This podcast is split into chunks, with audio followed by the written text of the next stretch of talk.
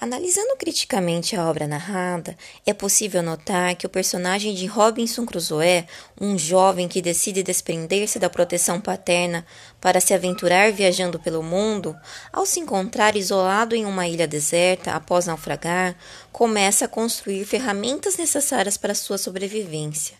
Dessa forma, as habilidades que por ele vão sendo desenvolvidas representam na obra o triunfo do individualismo e também a construção da ideia do indivíduo moderno, no qual o homem busca, tomado por um instinto de sobrevivência, solucionar racionalmente seus problemas e suprir suas necessidades pessoais.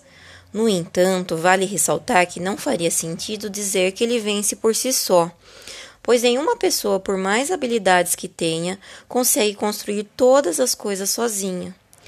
No caso da obra de Daniel Defoe, a necessidade de ajuda pode ser vista como uma forma de exploração, uma vez que o personagem de Crusoe, ainda que inicialmente tenha desenvolvido sozinha capacidades para sobreviver, quando encontrou sexta-feira, viu a possibilidade de crescer economicamente, utilizando a mão de obra do nativo, moldando-o ou submetendo aos seus costumes, sua cultura, para alcançar realizações pessoais. Então, é importante refletir sobre os feitos e as atitudes do personagem de Crusoe na obra. Você o consideraria um herói?